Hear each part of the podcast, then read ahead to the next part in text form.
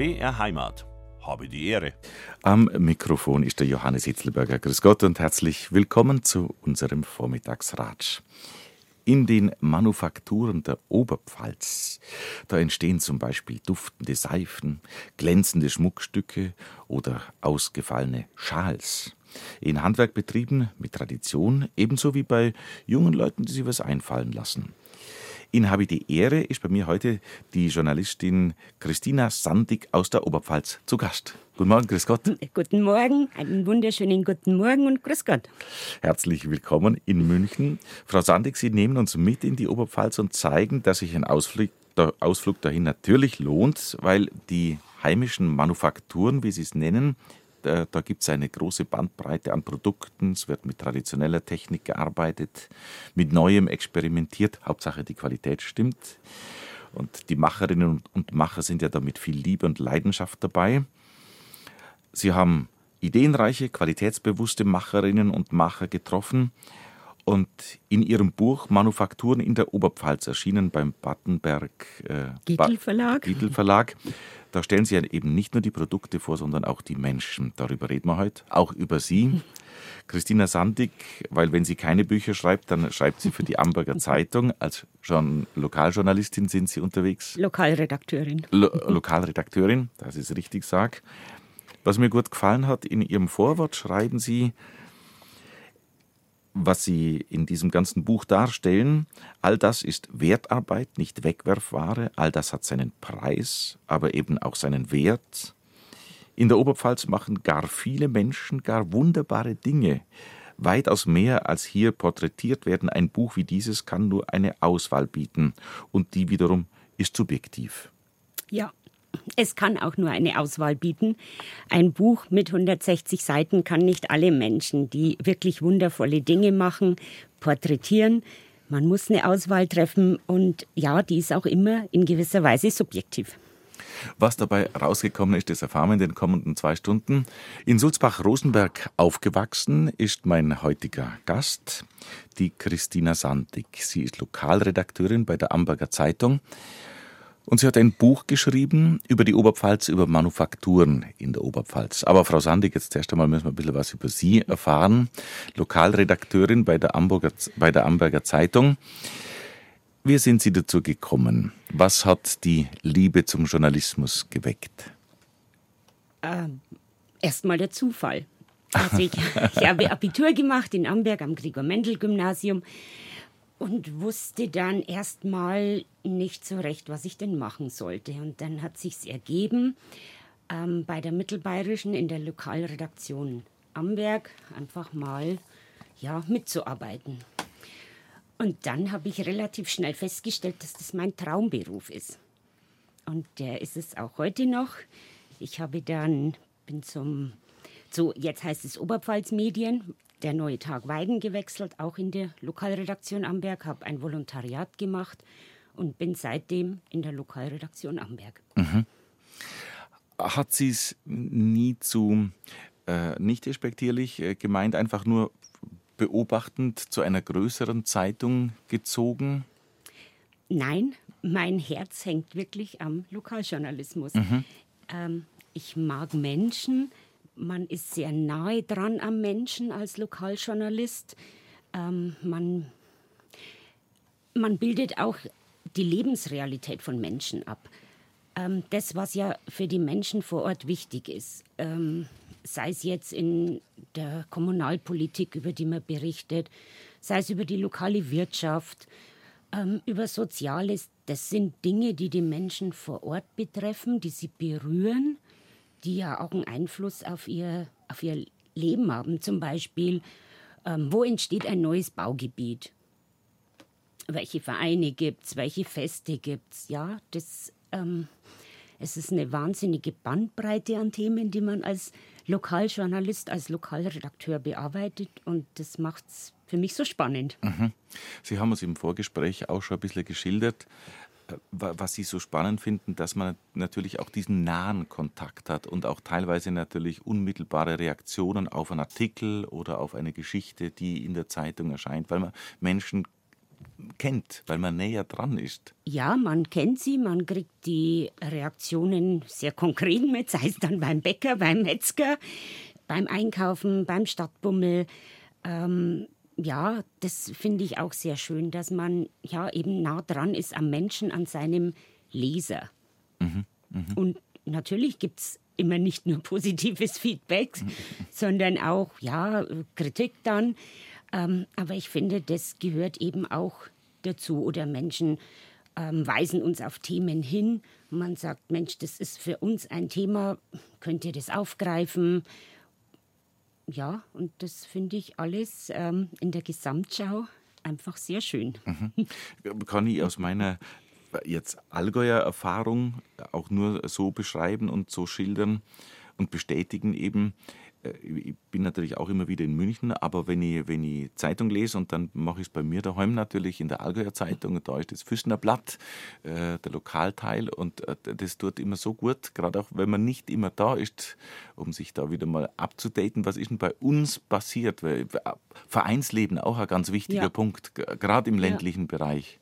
Der Kulturbereich, der, also eigentlich alle Bereiche des, des Lebens, von Wohnen bis Arbeiten, von, von Weggehen bis Einkaufen.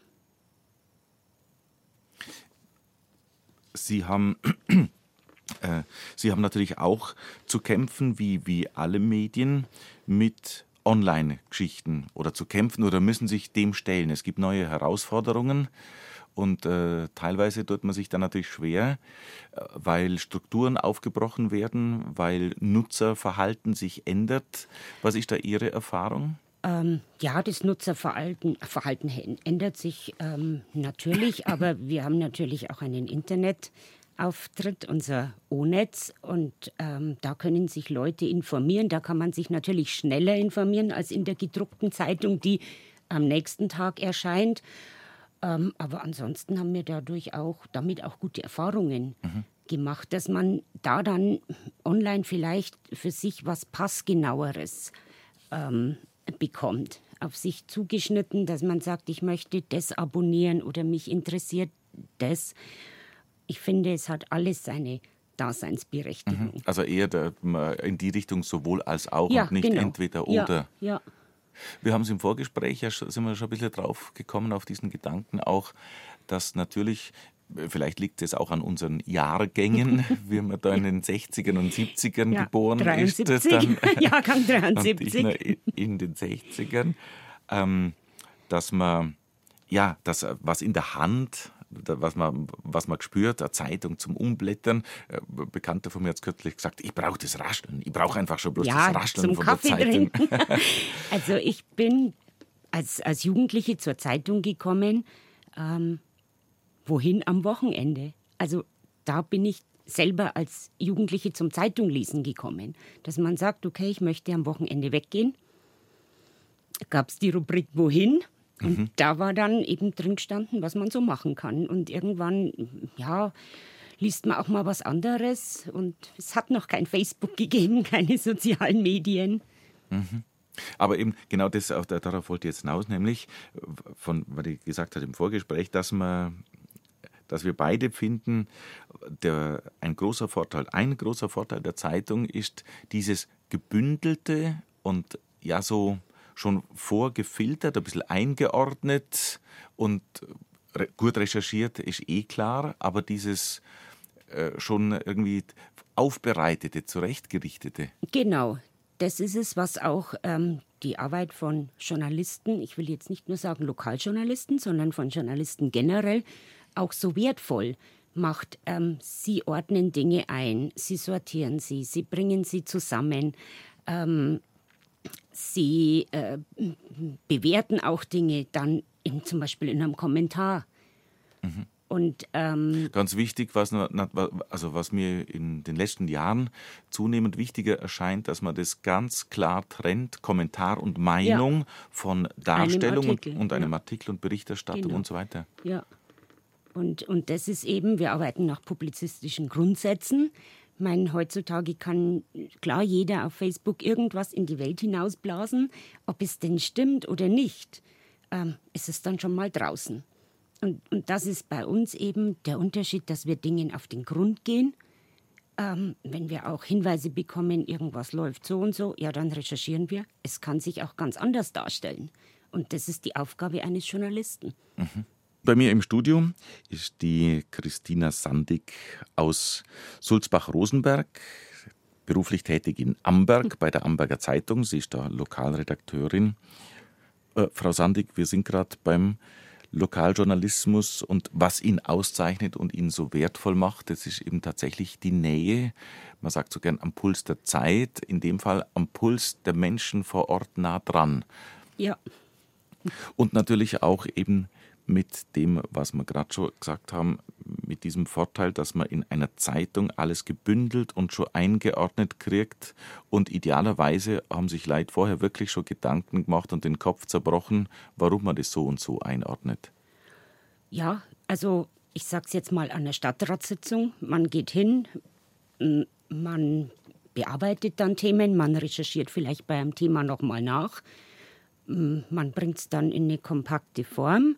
Man erklärt Lesern auch etwas. Ähm, man nimmt, ja, äh, man bietet ihnen kompakte Informationen, dann eben auch übersetzt aus einem ja oftmals sehr behördlichen Deutsch in ein, ja, in, das, in die Sprache, die die Menschen sprechen.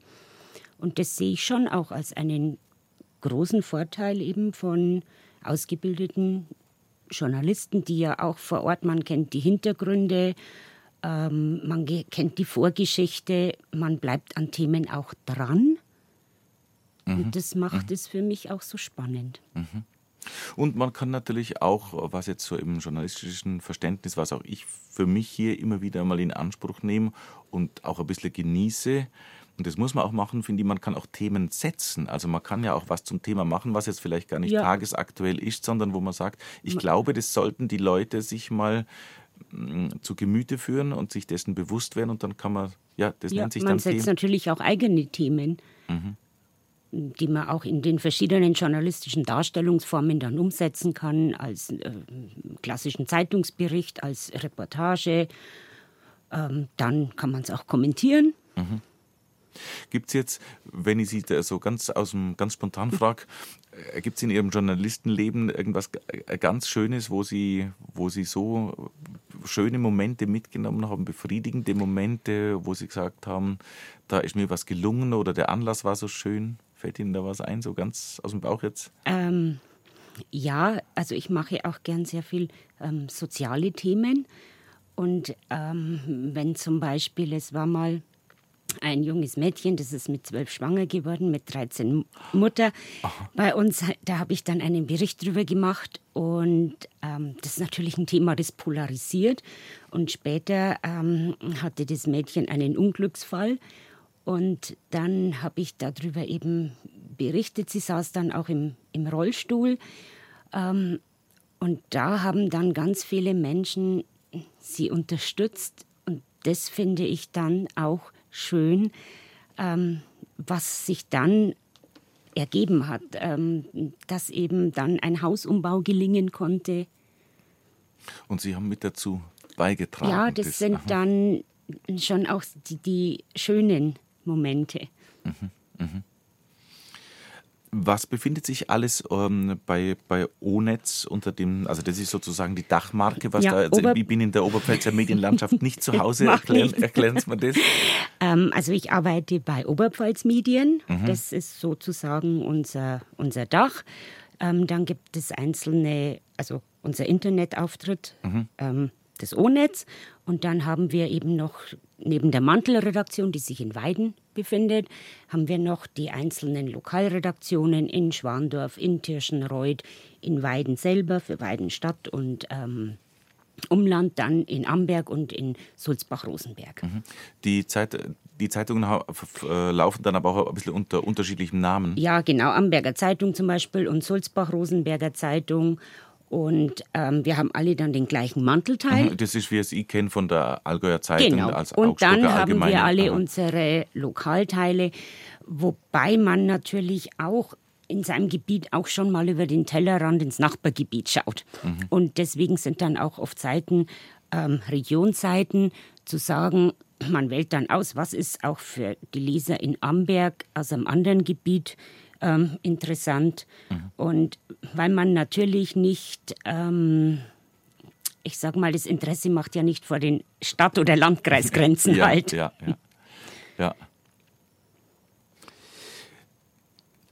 Jetzt, wenn ich, das äh, sind wir im Vorgespräch auf, auf einen interessanten Aspekt gekommen, äh, was, mit was wir im Radio oder in so einem flüchtigen Medium äh, natürlich auch zu kämpfen haben, wenn es den Leuten nicht gefällt. Wir sind aber beide einhellig zu, der, zu dem Gedanken gekommen, ja, dann kann man ja auch bei uns, wenn ich jetzt Radio nehme, dann muss man vielleicht einmal umschalten oder ausschalten und bitteschön dann wieder einschalten, wenn man glaubt, jetzt äh, wird es wieder besser. Das geht Ihnen auch so. Es gibt, dann ähm, muss man halt weiterblättern, wenn da ja. Artikel sind oder Themen, die ihm nicht taugen oder äh, passen. Äh, genau, also das mache ich ja oder macht ja jeder Leser, wenn er eine Zeitung hat und sagt, das ist jetzt ein Thema, das mich nicht interessiert, ähm, dann liest man es nicht, blättert weiter.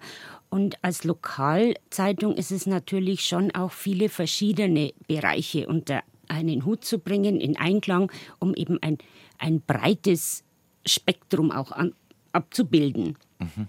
Und ähm, ja, der eine mag gern das, was über Vereine geschrieben wird, jemand anders interessiert sich für Kultur, lokale Wirtschaft und ja, dann blättert man halt weiter. ja, genau. Aber man bleibt bei der Zeitung, man, genau, man äh, äh, kündigt nicht gleich das Abo. Hoffentlich nicht. Ja. Aber ich sag mal, es ist ja auch in einem, ja, im Endeffekt auch in einem Supermarkt. Ich werde immer Artikel vorfinden oder Sachen, die ich nicht mag, die nehme ich dann nicht mit. Oder zum jetzigen Zeitpunkt. Es kann ja. ja. auch sein, dass, dass einem das zu einem späteren Zeitpunkt äh, wieder einfällt und dann, äh, dann kommt man drauf. Ja, oder ich sag mal, es ändern sich ja auch ähm, die Interessen, es verlagern sich die Schwerpunkte. Ähm, wer jetzt vielleicht dann, oder nicht vielleicht, sondern wer Mama geworden ist, ähm, schaut in der Zeitung vielleicht äh, nach, ja, liest ganz anders, ganz andere Themen dann, als er mhm. vorher mhm. gelesen hat. Oder dann ist man plötzlich, kommt man doch zu, zum Vereinsleben oder allein schon, man hat vielleicht vorher mit, mit Lokalpolitik nichts am Hut gehabt. Aber plötzlich, wenn man bauen möchte und sucht dann einen Bauplatz, dann liest man vielleicht in der Zeitung, okay, hier wird ein Baugebiet ausgewiesen und plötzlich interessiert man sich dann für die, mhm, für die mhm. Themen. Mhm, mh das ist ja auch ein Merkmal des Journalisten, dass er äh, so breit aufgestellt ist. Also wenn man jetzt nicht äh, nur, sagen wir mal, in der Kulturredaktion ja. zu Hause ist oder so, dass in der Lokal, der Lokalredakteur, wie Sie es ja schon angesprochen haben, muss da alle möglichen Themenfelder ja. im Blick haben. Ja. Das bringt mir jetzt dann doch zu dem, äh, wenn man so ein Tagesgeschäft hat. Sie müssen ja sich täglich neu ein bisschen aufstellen. Man hat ja. die, die, die, Sitzungen, man hat äh, die Konferenzen, die, die Konferenzen. Ja, steckt die Themen fest. Mhm, mhm. Wie sind Sie aufs Buchschreiben gekommen? Ähm, aufs Buchschreiben bin ich gekommen. 2017 hat mich der Battenberg-Gittel Verlag gefragt, ob ich mir vorstellen könnte, ein Buch zu machen, ähm, die schönsten Wirtshäuser in Amberg und Umgebung. Und ähm, das habe ich dann gemacht. Das ist 2017 erschienen. Und dann bin ich eben gefragt worden, ob ich denn Manufakturen in der Oberpfalz machen möchte. Und ich habe nur kurz überlegen müssen und habe mich dann entschieden, ja, ich möchte es machen. Ich finde es ein spannendes Thema. Ich mache auch gerne Dinge selber. Mhm, mh. ähm, ich schätze ähm, handgemachte Dinge. Ähm, für mich haben solche Sachen eine, eine Seele.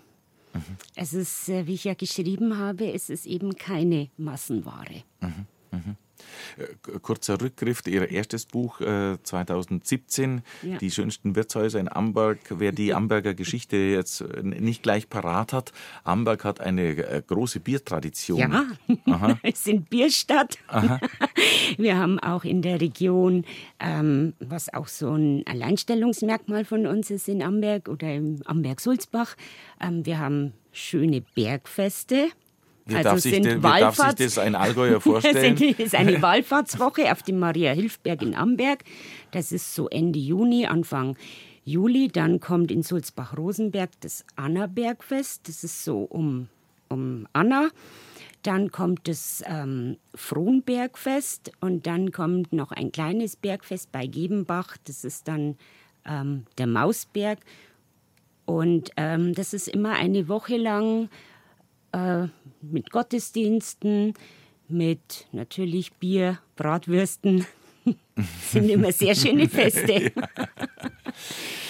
Die, aber die Bierstadt Amberg hat natürlich auch, das wird jetzt auch im neuen Buch äh, Ja. kommen, sind, wenn ich es gerade im Kopf habe, zwei Brauereien, glaube ich, sind die Eine drin. oder- Brauerei oder, aus Amberg ein, ja, genau. und das Brauhaus Floss noch, das so ein bisschen für die ähm, junge, jung, moderne Art ähm, steht. Mhm. Aber Amberg hat es da auch getroffen, dass in den, ja, so in den 80er Jahren die Brauereien sich schwer getan haben. Auch das ging auch an Amberg nicht spurlos vorbei. Nein, das ging in Amberg nicht spurlos vorbei, wobei wir immer noch viele Brauereien haben. Und eben der Arno Diener, ähm, der hat damals an, angesichts dieses Brauereiensterbens ähm, seine Hausbrauerei gegründet und ist heute etabliert im Kreis der Traditionsbrauereien und ist auch jetzt auf dem Bergfest vertreten. Äh, Und das spiegelt sich natürlich auch noch in Ihrem vorherigen Buch wieder, diese Brautradition und dass die Amberger mit dem Bier so, äh, so gut stehen äh, in diesen Wirtshausporträts. Ähm, ja, ich denke mal auch Wirtshäuser, es ist ein, ein Stück Ausdruck von Heimat. Für mich ist Heimat kein Auslaufmodell. Ähm, Heimat ist, wo man sich wohlfühlt, wo man daheim ist und auch das Wirtshaus, ja, mit, mit Stammtischen, mit, mit ähm, Kartenspielrunden. Ähm, es schmeckt überall ein bisschen anders und, und das macht eigentlich so eine Wirtshaustradition auch aus. Es sind keine Ketten, ähm, sondern ja, familiär geführte Häuser, ähm, manchmal in der x-ten Generation schon. Ähm, und auch da muss ich sagen, so wie auch bei den Manufakturen, ähm, hoffentlich gibt es sie noch lange. Sie hören, habe die Ehre der Vormittagsratsch auf BR Heimat. Heute mit der Lokalredakteurin und Buchautorin Christina Sandig aus der Oberpfalz. Christina Sandig hat ein Buch herausgebracht beim Battenberg-Gietl Verlag und es heißt Manufakturen in der Oberpfalz. Von der Liebe zu handgemachten Dingen. Das heißt ja auch das Wort im Wortsinne, im aufgedröselt, Manufaktum, handgemacht, Frau Sandig. Und das möchte ich mich nochmal, das mache ich jetzt öffentlich gleich, möchte bedanken, mich bedanken, weil Sie ja vorhin schon gesagt haben, Sie sind selber schon mm, mit Handgemachten, fasziniert Sie immer, Sie machen Marmeladen, Sie tun Einwecken, sind, und da habe ich ein paar Kostproben mitgekriegt als, als Gastgeschenk. Freut mich sehr. Dankeschön nochmal. Bitteschön, gern geschehen. Jetzt, äh, ich lade Sie wahrscheinlich gleich nochmal ein, dann im Dezember, weil Sie machen auch viele, viele, viele Sorten Leibler, haben Sie mir erzählt, und Platzerl. Ja, 24 Sorten Weihnachtsplätzchen. Da, da telefonieren wir nochmal. Vielleicht äh, geht sich da was aus. Wenn ich nochmal aus Ihrem Vorwort zitieren darf, all, all das, die Nachhaltigkeit, der sorgfältige Umgang mit Rohstoffen, die Kleinserien oder das Fertigen nur auf Bestellung, vielleicht sogar Unikate. Und da schreiben Sie dann, all das macht die Arbeit von Manufakturen so einzigartig und auch so wertvoll. Es ist Wertarbeit, nicht Wegwerfware. All das hat seinen Preis, aber eben auch seinen Wert. Und dann ein, ein schöner Satz, den man vielleicht übertragen kann auf viele andere Landstriche auch. In der Oberpfalz machen gar viele Menschen gar wunderbare Dinge. Weitaus mehr als hier porträtiert werden. Und ich denke, also dieser Satz gefällt mir deswegen so, weil er, weil er gleich mal mit auf den Weg gibt, liebe Leute, es schaut hin, macht euch bewusst, das ist jetzt ein bisschen ein Abbild in der Oberpfalz, aber das, was Sie hier schildern, wenn man aufmerksam durch seine Heimat schaut, wird man das an vielen anderen Orten und in den anderen Regionen genauso finden, oder? Natürlich, es gibt es überall. Ähm, man muss es vielleicht manchmal nur suchen.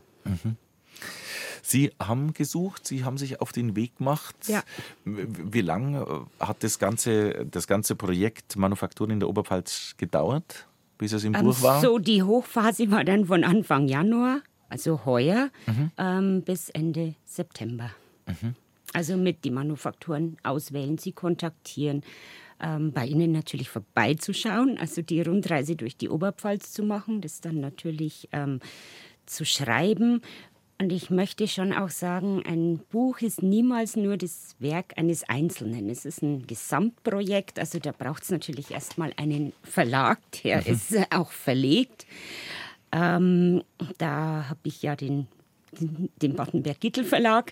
Und, da, und gut, dieser Kontakt dann, war geknüpft durch das Wirtshausbuch aus genau. mit Amberg. Mhm. Und dann halt auch jemand, der dann einen, wie ich finde, sehr schönen Satz gemacht hat. Das ist die Frau Regina Schindler. Ähm, und ja, das war dann so die Arbeit. Mhm, mhm. Was hat sie geleitet?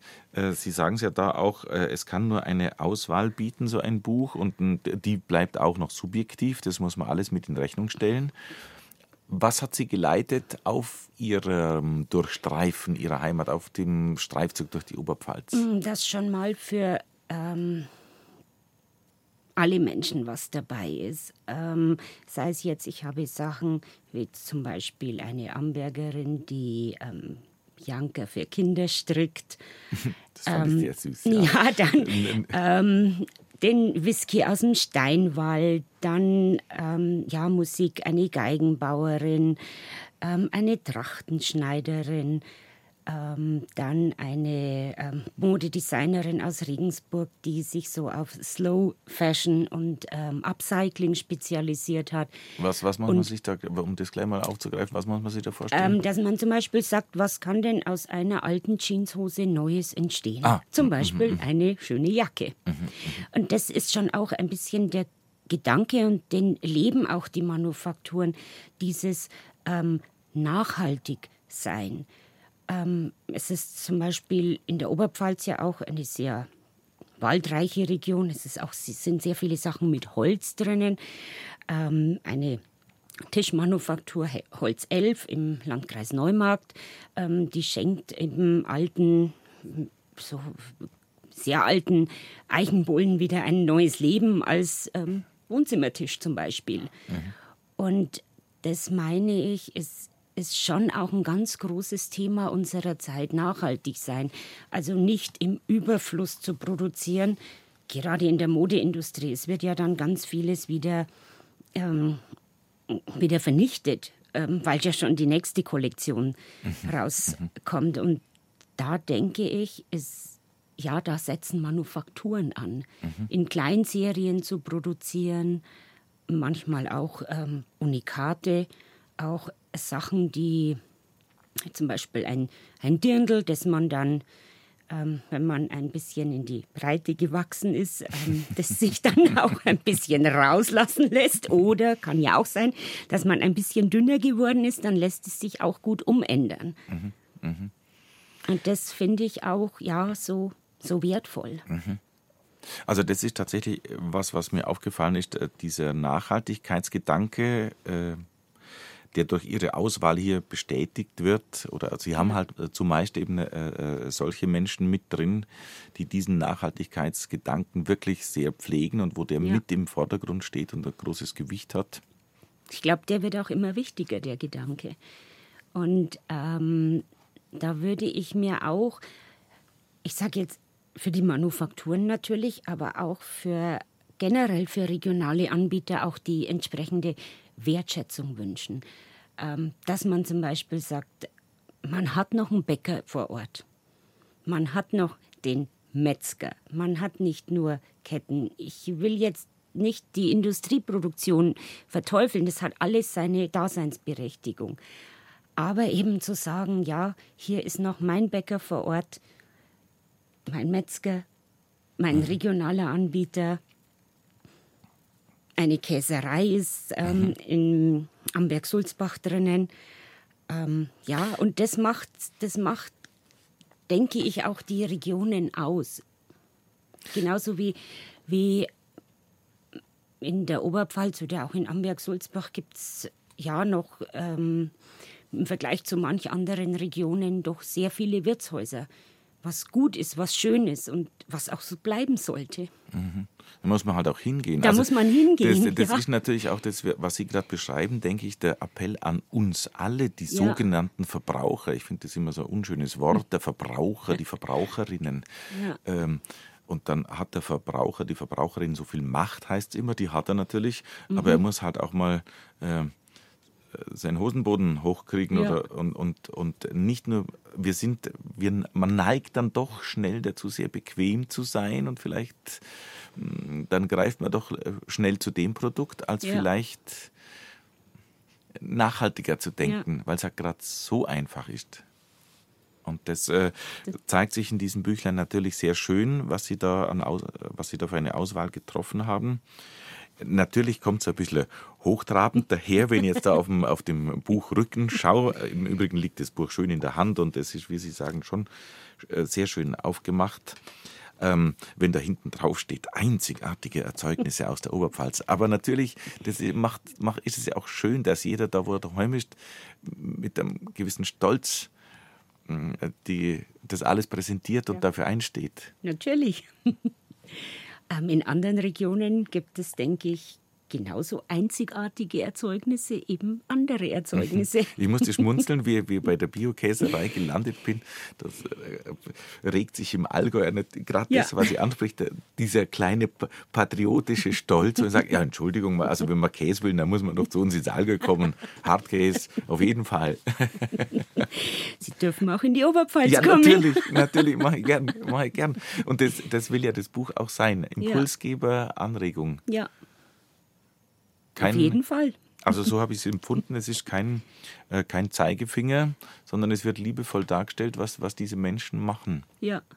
Äh, Wer auch die Menschen sind, das war mir auch wichtig, auch die Macher zu porträtieren.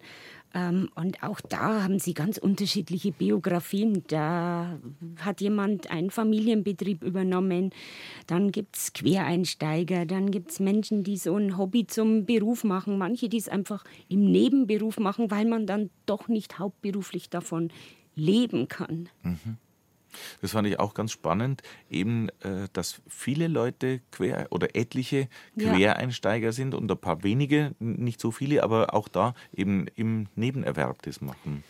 Ja, also zum Beispiel hat mir ja auch die ähm, Frau Ernst von Bürsten Ernst in Regensburg, also die machen noch selber, also Bürstenbinderin, ähm, die hat gesagt, sie verkauft natürlich auch andere Sachen in ihrem Laden, und sie sagt, vom Bürstenbinden alleine kannst du heute nicht mehr leben. Mhm, mh, mh.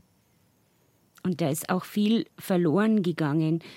So Bürsten für einen bestimmten Bereich, wie ähm, früher haben die Bierbrauer Bürsten bei ihr gekauft, um, um die Bottiche zu, ähm, sauber zu machen. Ja, wird heute dann nicht mehr, nicht mehr gebraucht. Oder mhm. ja, heute. Und das ist ähm, aber man muss froh und dankbar sein, dass es das trotzdem noch gibt. Mhm, mh, mh. Weil es wäre sehr Natürlich. viel verloren, wenn es das nicht mehr geben würde. Natürlich. Und wir reden über das Buch Manufakturen in der Oberpfalz von Christina Sandig. Frau Sandig, äh, was glauben Sie, was erhoffen Sie, was dieses Büchlein alles bewirken kann oder soll oder vielleicht auch nicht? Also erstmal, man kann es natürlich zu Weihnachten verschenken, bietet sich ja an. ähm, man kann natürlich bei den Manufakturen einkaufen, bestellen. Man kann vielleicht auch sagen, die Oberpfalz ist es wert, dass ich da den Urlaub hinfahre, einen mhm. Tagesausflug mache. Wir haben ganz oder viel, länger. Mhm. oder länger, gerne mhm. auch länger. Wir haben ganz viel zu bieten. Mhm. Also, was alles zu bieten ist und was alles die Anreize geben kann und Lust machen kann, dass man sich, ja, dass man wirklich in die Oberpfalz fährt, zum einen das Büchlein in die Hand nimmt und dann eben vor Ort schaut, was haben wir denn alles da. Äh, das soll hier ein bisschen einen Schupf geben. Und was alles drinsteht, das erfahren wir in der nächsten Stunde mit Christina Sandig. Ich freue mich, dass Sie da sind, aus Oberpfalz, aus der Oberpfalz bis in die Landeshauptstadt gekommen sind. Und nach gerne, den Nachrichten. Sehr gerne. 11.05 Uhr geht's weiter.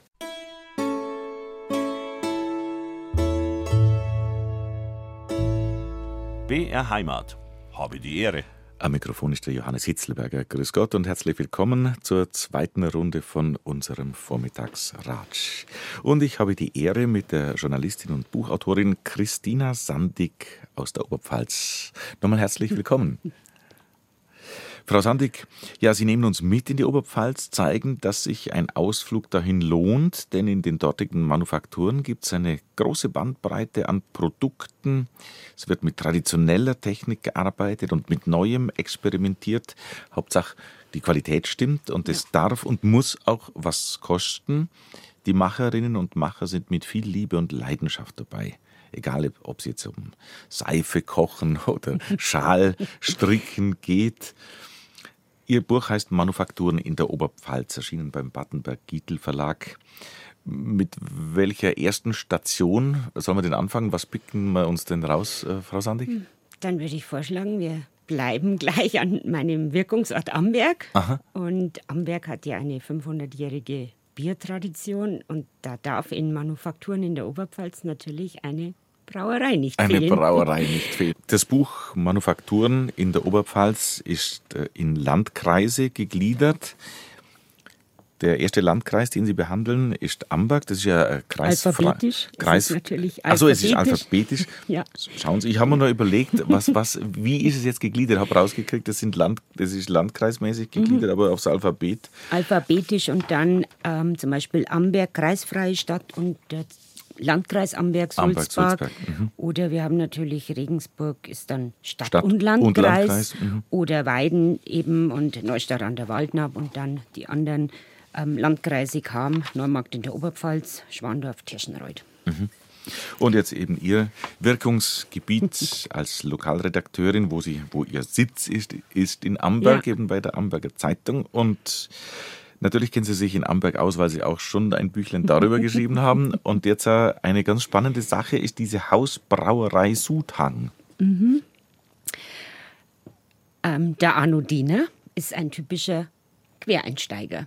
Mhm. Ähm, er entstanden ist seine Sudhang-Hausbrauerei ja als Schnapsidee ähm, zu Silvester einfach im Freundeskreis ähm, mit einem, mit dem Wolfgang Schmidt, der damals äh, in Weinstefan Brauwesen studiert hat, einfach mal einen Sud ähm, anzusetzen für die Silvesterparty. Ähm, in der Folgezeit wurden es immer mehr Sude. Also der Freundeskreis hat sich auch kontinuierlich erweitert. Es hat sich rumgesprochen, mhm. dass es äußerst ähm, trinkbar ist.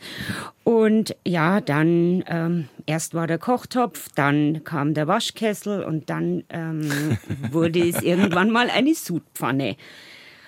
Und ähm, ja, das ist auch etwas, wo ich sage, ähm, da hat jemand dann später ähm, das auch immer nebenbei gemacht. Er gibt auch sein Wissen gerne weiter. Er bietet auch dann ähm, Kurse an, Braukurse, da darf man dann auch schon mal, da geht es dann richtig zur Sache, da muss man dann schon mit hinlangen. Aha, aha. Was ist ja, es klingt jetzt so im Rückblick äh, lustig, vielleicht war es damals gar nicht so lustig. Sie schreiben da, 1993 klopfte der Zoll an und stellte Arno Diener vor die ja. Wahl, entweder weniger pro Jahr zu brauen oder eine mhm. offizielle Brauerei zu gründen. Genau, da gibt es nämlich dieses Limit und das sind, ähm, waren eben 2000 Liter die man so für den ja, als Hausbrauerei. Und ähm, dann ähm, haben sie das halt so überschritten und dann hieß es also entweder ihr ähm, reduziert jetzt ein bisschen oder man gründet eine offizielle ähm, Brauerei und das war damals, äh, wie er mir erzählt hat, gar nicht mal so einfach. Es war nämlich in einer Zeit, in der ähm, so das Brauereiensterben war. Also die Behörden waren, äh, waren damit vertraut, so diese abzuwickeln, mhm. Brauereien, aber eben so eine Neugründung mhm. war dann doch auch so eine Herausforderung. Aha. Aber er hat es gemeistert. Aha, aha, aha. Und äh, ja, läuft und ja. Äh, ist beliebt. Und ähm, gibt es Bestrebungen? Ich habe es bei ein paar Betrieben in dem Büchlein gedacht. Ähm, es mag ja dann zwischendurch die Kunst sein, der Selbstbeschränkung, wenn was läuft dann sind ja, das ist ja wohl so ein, ein Wirtschaftsgesetz dann oder jeder Betriebswirt wird sagen, ja Moment, eben wenn es läuft, dann müssen wir erweitern, dann müssen wir vergrößern, dann müssen wir nachlegen und alles, was ich im Büchlein lese, kommt ja, ich mir vor, glaube, das sind manche Leute, möchten auch bewusst, ich, das jetzt bitte nicht negativ verstehen, äh, klein bleiben. Einfach zu sagen, ja, wir haben hier unsere Nische, wir haben unser Produkt. Unser Ähm, Auskommen, das- ist natürlich schon eine natürlich wirtschaftliche Frage. Unser, unser Auskommen. Ähm, und das, äh, wir möchten da gar nicht in eine große Produktion einsteigen. Und, und das ist, ähm, denke ich, auch eine, von manchen ja auch eine bewusste Entscheidung. Also auch, also ich sag mal, in anderen äh, Betrieben ja, wenn man einen, einen Laden hat, wo man sagt, ich möchte jetzt nicht nur das Nachbarhaus kaufen, um meinen Laden zu erweitern, sondern ich habe dieses Sortiment, das ist mein Kerngeschäft, darauf möchte ich mich ähm, spezialisieren. muss man natürlich seine Kundschaft auch finden, die Finden, dann auch ja. treu bleibt. Also da Genau, gehören ja. natürlich auch etliche Faktoren dazu. Aber mh, jetzt mal so, wenn, wenn wir das mal voraussetzen, es läuft alles, dann hat es natürlich einen wunderbar, wunderbaren Charme, sowas. Ja, natürlich muss auch in der Manufaktur Geld übrig bleiben. Also so wie jeder von uns sein Geld verdient, sein Geld braucht, um leben zu können, ähm, so müssen das natürlich auch die Manufakturen können. Und äh, dann ist es ja oft auch so, dass man sagt, okay, das sind jetzt äh, zwei Generationen, die mitarbeiten. Ähm, und man muss sagen, sie, wer dann Angestellte hat, der hat ja auch, äh, die wollen ja auch leben. Hat man mehr Verantwortung natürlich Genau, gleich. man hat für die Menschen ja auch Verantwortung. Und ja, Bleiben wir jetzt noch äh, in, im, im ersten Kapitel sozusagen Stadt- und Landkreis Amberg, beziehungsweise Amberg-Sulzbach dann, ähm, in, in Edelsfeld, weil wir es vorhin schon ein bisschen angerissen haben vom, von der Käserei. Äh, da ist auch was ganz äh, Pfiffiges, muss man sagen, entstanden. Eine Bio-Käserei hat jetzt, äh, ja, gibt es seit einigen Jahren. ja, genau. Ähm, das beginnt eigentlich die Geschichte der Biokäserei Wohlfahrt in Weißenberg in der Gemeinde Edelsfeld, beginnt mit einem Bauernhof, wie es so viele in der Oberpfalz gegeben hat. Ähm, den hat eben die Heidi Wohlfahrt von ihren Eltern geerbt, aus dem Grund, weil ihr Bruder auf den Hof verzichtet hat. Ähm, und dann haben sie ihr, sie und ihr Mann haben dann den Hof ganz normal konventionell bewirtschaftet, sind aber relativ schnell und so ähm, ja, damals äh, war das noch nicht so verbreitet, eben auf den ähm, auf strikten ökologischen Landbau. Konkrete Jahreszeit 1989 war das schon. Genau, sind sie da umgestiegen und ähm, da der Herr Wohlfahrt, der Harald Wohlfahrt, schon immer eine Leidenschaft für Käse hatte, hat er dann eben einen Molkereifachmann kennengelernt. Manches ist vielleicht so, das war vielleicht Zufall, vielleicht aber auch Bestimmung. Es soll dann eben so sein. Und sie haben dann halt erstmal wirklich auch ganz, ganz klein auf ihrem Hof einfach nur so eine Käseküche eingerichtet, gerade mal 25 ähm, Quadratmeter groß. Und das waren die Anfänge der Biokäserei Wohlfahrt. Mhm. Hat mir sehr gefallen, dieses Wort Käseküche, weil ich das aus, von, von mir daheim Ja. kenne, also in der Käsekuche, äh, was es heute eigentlich nicht mehr gibt, weil ja, Ja. alles größer geworden ist, aber das äh, ging, Ja. die Anfänge, auch der Begriff bei Ihnen so gebräuchlich. Ja. Dann. Mhm. Mhm. Mittlerweile äh, ja dann doch eine Erfolgsgeschichte. Also die haben sich dann ja, erweitert, aber spezialisiert, sehr spezialisiert, kann man sagen.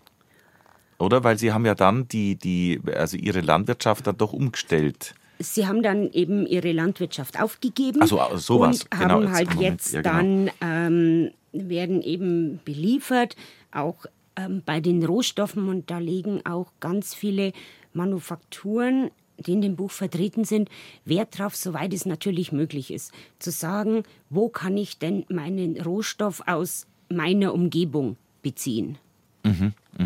Das ist auch für sehr viele ganz wichtig. Ich denke, das ist auch für einen, für einen Kunden, für einen Verbraucher auch, auch eben wichtig, wenn Holz verarbeitet wird, dass man sagt, okay, ähm, eben kein Tropenholz, sondern Holz aus unserer Nähen, näheren Umgebung. Ähm, Ja, und das spielt natürlich auch, ähm, ist schon auch ein ein Merkmal von, von Manufakturen, dieses aus der Region, ja auch für die Region. Mhm, mh. Wir haben im Vorgespräch gesagt, das kommt mir jetzt äh, in den Sinn, passt hier dazu aus der Region für die Region, äh, weil ja gerne einmal der Preis so eine Frage ist. Man sagt zwar, ja, was nichts äh, kostet, ist nichts wert und ähm, oder andersrum eben Qualität hat ihren Preis. Man muss schon bei vielen dieser Betriebe, die Sie da äh, porträtieren, muss man ein bisschen Geld in die Hand nehmen. Aber wir haben ja auch schon gesagt, dieses Geld ist ja, man, man unterstützt die eigene Region, man macht die eigene Region durch seine Ausgabe, durch seine Mini-Investition lebenswerter. Mm, Im, ja. Wenn man es jetzt ein bisschen ich, großspurig sagen will, vielleicht. Ähm, ich bin der festen Überzeugung, wer selber Dinge selber macht, ähm, der weiß, wie sehr man sich da manchmal einfach plagen muss. Also ich mache Marmelade zum Beispiel, Schwarzbeeren oder ich koche Preiselbeeren ein. So, dann gehe ich in den Wald, dann kann ich die erstmal zupfen, dann komme ich nach Hause, dann kann ich sie erstmal verlesen, dann kann ich sie einkochen und dann kann ich sie in Gläser abfüllen. Und das macht natürlich ganz viel Arbeit. Oder eine ähm, Dirndl, also eine Trachtenschneiderin, ähm, von Hand wird äh, praktisch, das nennt man Stifteln, eben diese das in Falten, Mama, in Falten legen. Mhm. Ähm, das ist natürlich wirklich, ähm, das ist Handarbeit und das braucht seine Zeit. Und ähm, ja, das muss natürlich auch irgendwo dann, sag ich mal, bezahlt werden. Mhm. Es mhm. ist eben keine ähm, industrielle Massenware. Mhm. Mhm. Habe die Ehre auf BR Heimat um 11.23 Uhr. Und Iratsch heute mit Christina Sandig aus Amberg, beziehungsweise wohnhaft in Sulzbach-Rosenberg. Genau. Genau, so habe ich es richtig. Über ihr neues Buch Manufakturen in der Oberpfalz. Von der Liebe zu handgemachten Dingen. Das Buch ist in Landkreise gegliedert, die alphabetisch aneinander aufgelistet sind, kann man sagen. Und von der Liebe zu handgemachten Dingen kann man wirklich reden. Bei unserem nächsten Beispiel, äh, ein Oberpfälzer, der sein Glück zunächst einmal in Südostasien gefunden hat und dann dadurch ist ein, ein, ein ganz ja, verrücktes Projekt und eine, ein ganz äh, wunderbares Geschäft entstanden. Genau, und zwar nicht nur sein einfaches Glück, sondern sogar ein doppeltes Glück. ähm, er war beruflich eben in Südostasien unterwegs und hat dann 2011 in Thailand seine spätere Frau kennengelernt, ähm, hat dann ähm, eine kleine Kaffeeplantage äh, begonnen und ist inzwischen in kam ansässig mit seiner Kaffeerösterei ähm, Kammerland. Und Wir reden vom Jürgen Wittmann, Wittmann aus Roding. Gell? Genau, ja. ein gebürtiger Rodinger, der das ist auch, wo man sagt, ja, wie, wie das Leben doch manchmal, welche seltsamen Wege es doch manchmal geht. Der, also der war ja in einem ganz anderen äh, Bereich. Genau, Automotive-Bereich. Unterwegs. Und, ja, und heute eben mit seiner Familie. Und dann auch da eben mal der Zufall mitgespielt hat, so ähm, eben in, in Kam. Ähm, da hat er dann ähm, ein historisches Gebäude am Marktplatz. Da hat er dann auch zufällig einen Koch aus dem Landkreis Straubing-Bogen, den Martin Faulwasser, getroffen. Und jetzt ist es eine Kaffeerösterei, die der Jürgen Wittmann ähm, mit seiner Frau betreibt und eben dann noch ein Café und so hat sich dann auch da was gefügt. Mhm, aber da, also da müssen Sie die äh, jedes Kapitel, jed, jeder Betrieb, ja. den Sie da porträtieren, ist es eigentlich wert, hier ein bisschen dargestellt zu werden. Aber irgendjemand muss ja auch noch das Buch kaufen und äh, oder man, man muss in die Oberpfalz fahren und sich das selber anschauen. Ja. Oder auch, wie wir das schon in der letzten Stunde gesagt haben, oder in der eigenen Region schauen, was man da an spannenden Sachen findet, teilweise Nischenbetriebe, teilweise ja. ja. ganz andere Sachen, wo man bisher den Blick vielleicht noch gar nicht drauf gehabt hat. Aber für dieses Unternehmen, für diese Kaffeerösterei Kamerland, das müssen Sie uns bitte schon erzählen.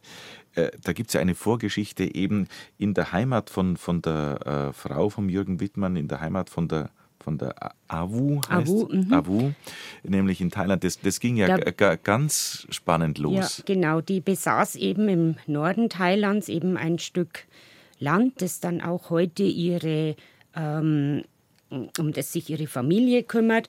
Und sie haben dann ähm, auch ein, äh, äh, eine Kooperation mit äh, Kaffeebauern aus der Umgebung äh, begonnen und ähm, haben erstmal in Thailand gewohnt, gelebt und dann äh, den Rohkaffee an 30 bis 40 Röstereien, also im ganzen Bundesgebiet, ähm, exportiert.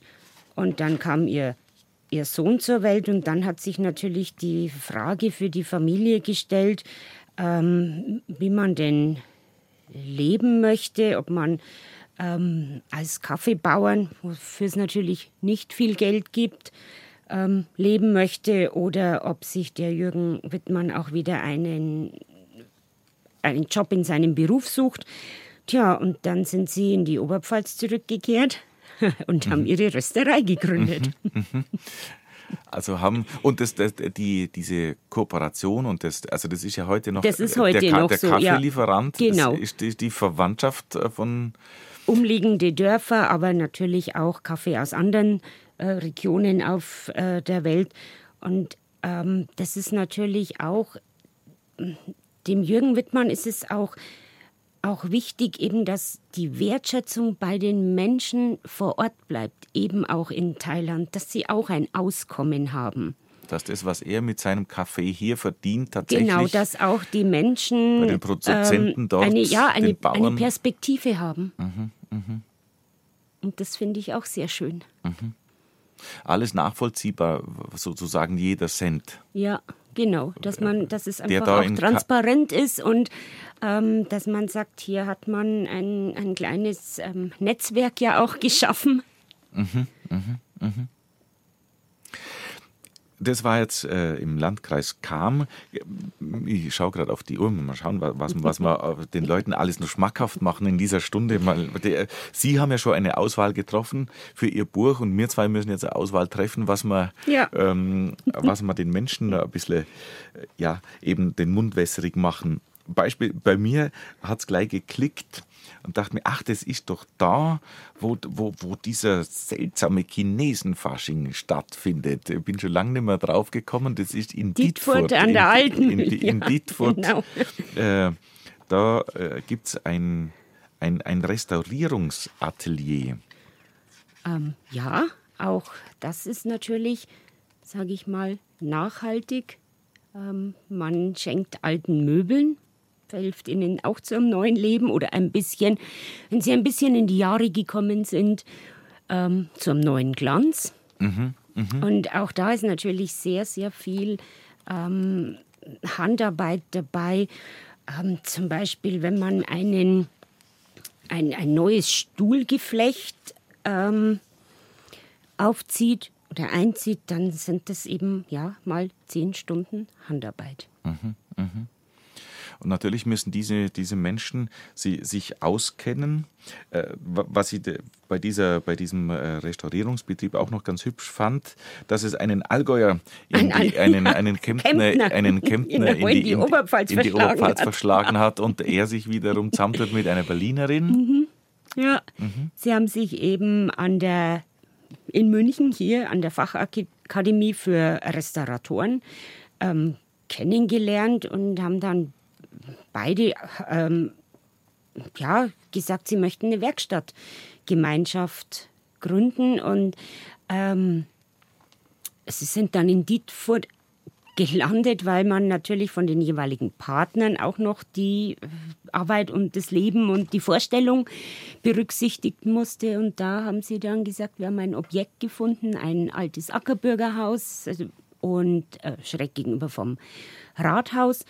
Und da lassen sich eben ihre Vorstellungen ähm, verwirklichen. Äh, Ich habe gelesen, Sie haben dann ähm, eine, Ihre Lieblingsepoche ist das 18. Jahrhundert, aber Sie nehmen natürlich all, alles, Mhm. Alles, denke ja. ich. Man kann alles bei Ihnen in Obhut geben. Ja, ähm, es ist natürlich auch ähm, sag mal 50er oder 60er Jahre, was, wenn jemand so ein Lieblingsstück hat, dass man einfach, vielleicht ist man mit dem groß geworden, vielleicht hat man es von der Oma geerbt. Ähm, und das möchte man sich eben ja aufhübschen lassen. Mhm. Mhm. Ein, ein ganz äh, interessantes Unternehmen ist in Regensburg entstanden, wenn jetzt gleich einen, ein Kapitel sozusagen, einen einen Landkreis weiter hüpfe. Das war damals Landkreis Neumarkt mhm. in der Oberpfalz. Ähm, das ist, ich weiß jetzt gar nicht, wie man es ausspricht, das, das Geschäft Marie-Julie oder Marie-Julie Marie Marie wird, wird äh, äh, interessant geschrieben, ja. äh, weil sie da den, ihren Namen, na, wie, wie verarbeitet sie es? Jetzt bringe ich es nicht mehr ganz zusammen. Ich glaube, ihren Mädchennamen, Mädchennamen kommt noch da mit, mit den genau, Buchstaben hinten dran. Sie, ja. Und da lese ich Mode als Mission mit ja. Upcycling und Slow Fashion. Wir haben es ganz am Anfang ja. schon ganz kurz angerissen. Ähm, Upcycling ist eben zu sagen, hier habe ich ein, ein Kleidungsstück. Ähm, was kann ich aus diesem Kleidungsstück äh, Neues machen? Als Beispiel würde ich mal sagen, eine alte, ausgediente Jeanshose kann zu einer ja, flotten, modischen Jeansjacke umgearbeitet werden. Und gerade die Modebranche ist ja auch sehr in Verruf geraten. Also man ist getrieben von einer Kollektion zur nächsten. Ähm, heute, was heute in ist, ist, ist morgen schon nicht mehr modern. Ähm, und dann werden, wird massenhaft Kleidung verbrannt, äh, vernichtet. Und das setzt eben dieses Slow Fashion ähm, ja einen, ich will mal sagen, einen Gegenentwurf. Ähm, man könnte es ja fast sagen, äh, Slow Fashion oder Upcycling. Ich meine, früher hat man halt, das haben, haben die Kinder nicht wirklich gemocht, aber da hat man halt Hosen geflickt. Äh, Flickerei rentiert sich ja heute überall, ja. wenn, wenn, das, wenn Socken Löcher haben. Ja. Kein das, Mensch muss die stopfen, ja, die genau. schmeißt man weg.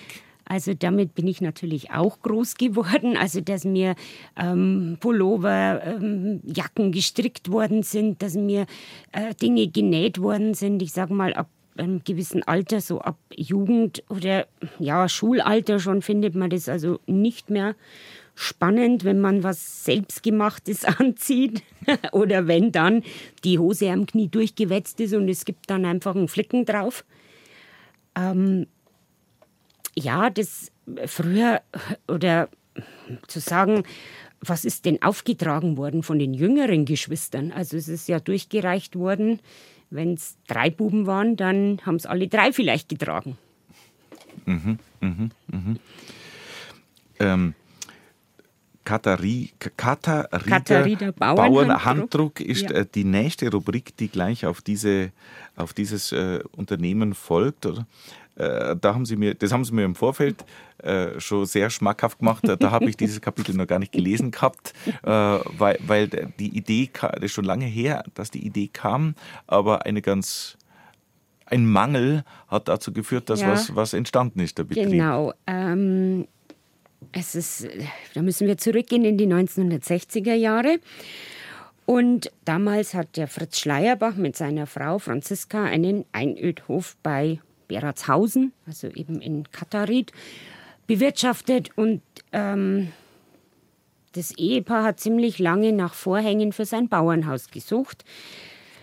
Natürlich nichts gefunden. Dann hat sich der ähm, Fritz Schleierbach selber ein Leinen besorgt und hat es dann bedruckt. Und das war sozusagen die Geburtsstunde vom Kathariner Bauernhanddruck. Finde ich auch eine sehr ja. spannende Geschichte. Ja, ja. Was, machen, was machen die genau? Ähm, die bedrucken, also es gibt so Sofakissen, es gibt Platzsets, es gibt ähm, ja auch Vorhänge. Ähm, es ist äh, Landhausstil, es ist aber jetzt nicht nur, dass man sagt, so schweres Leinen, was bei jungen Leuten beliebter ist. Es, äh, es sind ja auch leichte und luftige Stoffe. Also ich finde es, ähm, die Muster sind sehr geschmackvoll und es ist auch eine ja, von zeitloser Schönheit. Mhm. Im Landkreis Schwandorf sind wir jetzt unterwegs bei unserem Streifzug zu Manufakturen in der Oberpfalz anhand des neuen Buches von Christina Sandig, die bei mir im Studio sitzt, aus der Oberpfalz angereist. Frau Sandig, eine schöne Geschichte verbindet sich mit Dr. Röska Naturkosmetik in Fensterbach. Da gibt's, da kann man zum Beispiel Seifen kaufen, Fensterbach. Und noch dazu den Ortsteil Wolfring kennt jetzt mhm. nicht jeder, muss man Bilder dazu sagen. Aber die Geschichte äh, der Entstehung äh, dieser Manufaktur, dieses Betriebes ja. ist allerliebst. Also ein promovierter Physiker, ähm, ist auf Geschäftsreise in den USA ähm, wollte eigentlich nach Hause fliegen. Ein Blizzard war dagegen und er saß ähm, in den Berkshire Mountains fest und er hat etwas getan, was er sonst nie getan hat. Er hat ähm, Mitbringsel für die Familie besorgt. Also für seine Frau eine handgesiedete Seife. Ähm, seine Frau, die Ulrike Röska, war davon so sehr begeistert, dass ähm, sie angefangen hat, selber Seife zu sieden. Ähm, da war ihr Gatte erst mal ein bisschen skeptisch. Also er hat dann vorsichtshalber schon mal die neue Küche, also die niegelnagelneue Küche mit Malerfolie abgedeckt. Während er heute zusammen mit seiner Frau und inzwischen ist auch der Sohn hm, in die Manufaktur mit eingestiegen, einfach mit Begeisterung ähm, Naturkosmetik herstellt. Und ähm, ja, da denke ich auch da, manche Dinge sollen vielleicht so sein im Leben. Und ähm, die Seifen aus Wolfring gehen ja in alle Welt. Ähm, das ähm, Ehepaar hat auch einen Stand am Nürnberger Christkindlesmarkt, mhm, der mhm. jetzt auch bald dann beginnt. Mhm, mhm, ähm, ja, und das ist auch schon so faszinierend. Ähm, ich bei den ähm, bei Familie Rösker haben sie mir erklärt, eigentlich war ihr erstes Investment ähm, 20 Mark. Also man musste erst mal in den Teigschaber, in eine wirklich genaue Waage und in einen Kochtopf investieren. Mhm, mhm. und ähm, ich glaube, da merkt man schon auch, wie Menschen, was man mit, mit Liebe, mit Leidenschaft auch umsetzen kann. Ähm, mit einer gewissen, ja, vielleicht, oder ist es sicher auch den Oberpfälzern eigen, eine gewisse Hartnäckigkeit, eine gewisse Zielstrebigkeit. Ähm, ja, und äh, was einem glücklich macht und, und damit ja auch andere Menschen auch glücklich macht. Mhm, mh. Und das fasziniert mich schon auch. Mhm. Und, und so, so ein, die Lust nach Kreativität, Erfindungsreichtum oder erfinderisch sein, erfinderisch sein wollen, ich weiß es jetzt nicht, äh, wie viele Überschneidungen ein, ein, eine Physikerlaufbahn mit seinem Wissen, mit äh, Seifensieder und Kosmetikwissen hat, aber wahrscheinlich als Naturwissenschaftler das, tut ihm vieles gut, was ja, er aus der genau. Physik kennt. und er hat sich eben angeeignet und ähm, entwirft eben dann komplexe Duftkompositionen und, und, und das macht es ja auch so, ähm, so manche Dinge dann so ein, einzigartig. Mhm, mh. Ich habe vorhin, vorhin habe ich jetzt glatt vergessen, weil, weil ich auch da, also wie gesagt, eigentlich fast äh, jede Geschichte, die Sie darstellen in Ihrem Büchlein zum Produkt, zu dem, was, was zum Schluss rauskommt. Aber es geht ja dann immer auch um die Menschen, wie Sie es ja auch immer wieder betonen. Genau, weil Und, ohne die Menschen wären ja auch die Manufakturen nichts. Mhm. Mhm. Und diese Menschen mit ihrer Leidenschaft ja.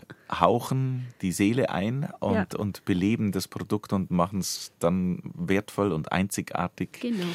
Äh, eine, eine besondere Sache habe ich empfunden, die Geschichte von Chocolatiers in diese, die in, in, in Barbing bei Regensburg. Das wollte ich vorhin eigentlich schon anbringen. Jetzt sind wir schon in den nächsten Landkreis gewandert, weil wir vorhin im Regensburger Land ja schon oder in Regensburg selber waren. Aber das sind zwei ausgebildete Konditoren, genau. Sie aus Sie Rosenheimerin, eher ein Neumarkter. Die haben sich dann der, bei der Konditorenausbildung in München kennengelernt und haben auch was ganz Besonderes auf, auf die Beine gestellt, darf man sagen. Ähm, ja, genau. Sie stellen heute ähm, vegane Pralinen her. Das geht ja wohl nicht. Doch, das geht. das geht. Das geht sogar sehr gut. Ähm, es rührt daher, dass sie beide ähm, überzeugte Veganer sind und haben dann im, äh, das ist der Max Wittel aus der Konditorei ähm, Wittel in Neumarkt, eine alteingesessene Konditorei. Da haben sie beide gearbeitet, also der Max Wittel und seine Freundin, die Tamara Seidenglanz. Und dann ist ihnen aber so die Diskrepanz aufgefallen. Also man ist überzeugter Veganer, arbeitet ja aber den ganzen Tag mit nicht veganen Sachen. Gerade in der Konditorei mit äh, Sahne und, und dann war für sie die Fragestellung, ähm, so der private Lebensentwurf ist nicht mehr kompatibel mit ihrem beruflichen Tun. So, was macht man dann? Also gibt man den Beruf auf, wechselt irgendwo anders hin und sie haben sich dann aber für den anderen Weg entschieden, nämlich zu sagen, nein, wir leben unsere Passion weiter, aber eben jetzt vegan. Und dann haben sie ähm, das aufgedröselt, ihre, also herkömmliche Rezepte und dann zu sagen, okay, welche Alternativen gibt es denn? Und dann Baustein für Baustein wieder zusammengesetzt. Mhm, mh. Und ja, das ist Lamara. Schokolaterie in Barbing bei Regensburg. Aber natürlich sind es Produkte, die eben nicht nur für Veganer sind. Mhm, mhm. Äh, wie ist es sehr schön, es ist ein Bild drin äh, vom Schokolatier. Ähm, äh, keine Schokolade ist auch keine Lösung, sagt ja, er. Genau. mhm. Wenn ich auf die Uhr schaue, alphabetisch kriegen wir jetzt unsere Landkreise nimmer durch mit Kostproben aus ihrem Büchlein Manufakturen in der Oberpfalz. Ähm, ich täte aber gerne noch einen Sprung machen in den Landkreis Tirschenreuth.